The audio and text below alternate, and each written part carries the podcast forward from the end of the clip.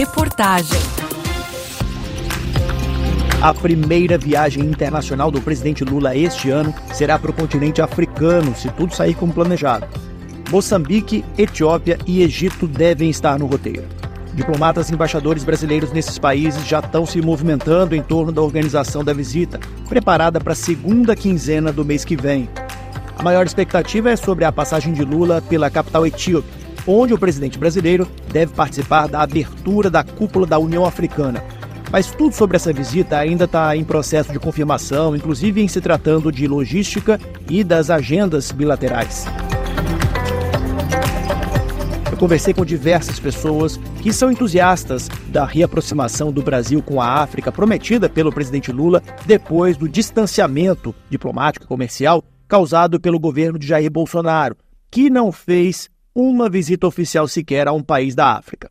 Entre essas pessoas com as quais eu conversei, tem gente otimista, mas esperando que desta vez o governo brasileiro apresente uma estratégia para o continente, algo mais pragmático, além do discurso.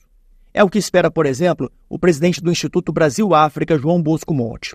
Em 2023, o presidente Lula, durante a sua viagem de retorno à África, tanto na África do Sul como também em Angola, e eu tive a oportunidade de acompanhá-lo nos dois países, houve uma demonstração muito clara do presidente brasileiro de voltar a atenção eh, do Brasil para o continente africano, ou com o continente africano.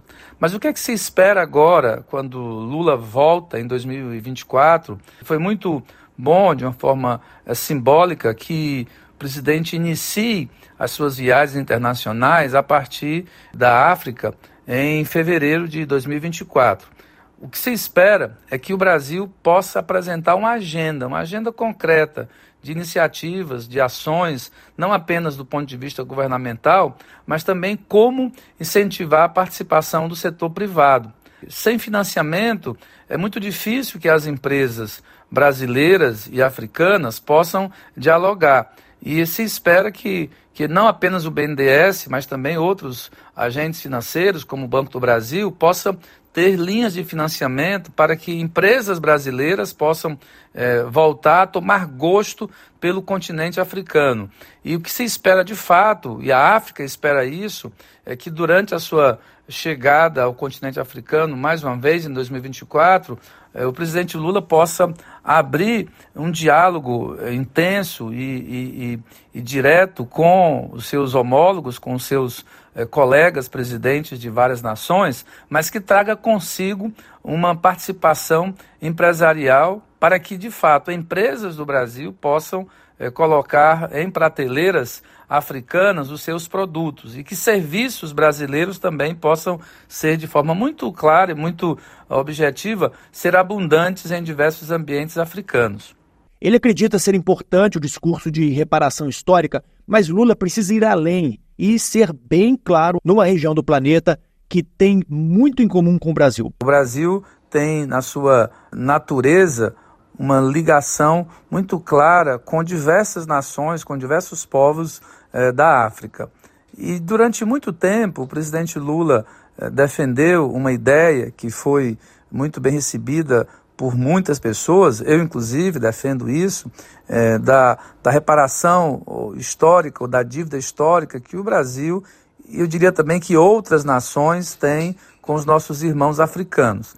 Mas o momento agora é um momento de ir além do discurso. Né? A ideia de que o Brasil tem uma dívida é, com o continente precisa ser, precisa ser resolvida. Uh, nós precisamos ir além do discurso e precisamos apresentar um projeto uh, mais ousado. E quando eu falo em projeto ousado, é trazer uma agenda de, de ideias, mas também de ações. De que maneira eh, o Brasil pode estar mais próximo da África? De que maneira eh, mais eh, oportunidades para empresas africanas, para parceiros africanos podem estar juntos de empresas e parceiros brasileiros. O que nós é, vemos nesse momento é de que diversas nações já se aproximaram da África e muitas vezes sem nenhuma ligação como o Brasil tem. Só que essas nações, eu digo Turquia, falo da Índia, falo da China, falo de nações europeias, falo de Singapura, esses países todos, é, eu repito, não tem nenhuma ligação é, tão direta e afetiva como o Brasil tem, mas esses países trazem, além da, do discurso presidencial, trazem também uma, uma agenda é, bem é, pragmática. Outro entusiasta do tema, o empresário Paulo Pan aposta ainda no esporte como um facilitador dessa reaproximação. No âmbito do esporte, principalmente, o Brasil e o continente africano, quase como um todo, desfrutam da mesma paixão que é o futebol, que é a primeira a base de movimento diplomático para aproximar qualquer um dos países africanos.